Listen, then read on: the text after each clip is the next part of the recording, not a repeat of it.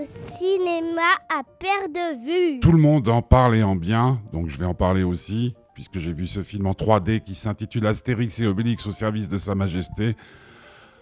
Euh, pour être franc, je m'attendais au pire et je me suis amusé comme un petit fou. Ah, bien entendu, on est loin de Woody Allen quand il nous faisait rire, ou de, des Monty Python, ou Monty Pythons, ou de Mel Brooks.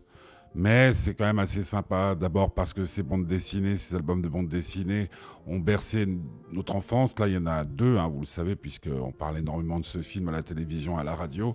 Il y en a deux chez les Normands et chez les Bretons.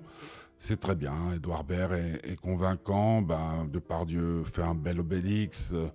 et puis il y a plein de personnages comme Catherine Deneuve.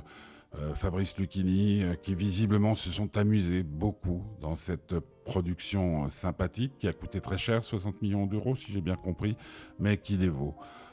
parce que c'est une comédie familiale, comme c'est bientôt les vacances du côté de Genève, je ne sais pas ce qu'il en est dans les autres cantons, mais tout le monde va pouvoir aller voir ce film en se disant mais il n'y a aucun problème, pas, pas, comme dans certaines comédies américaines, il n'y a pas de mauvais goût. Tout cela est gaulois, certes, mais, mais vole quand même assez, pardon, assez haut.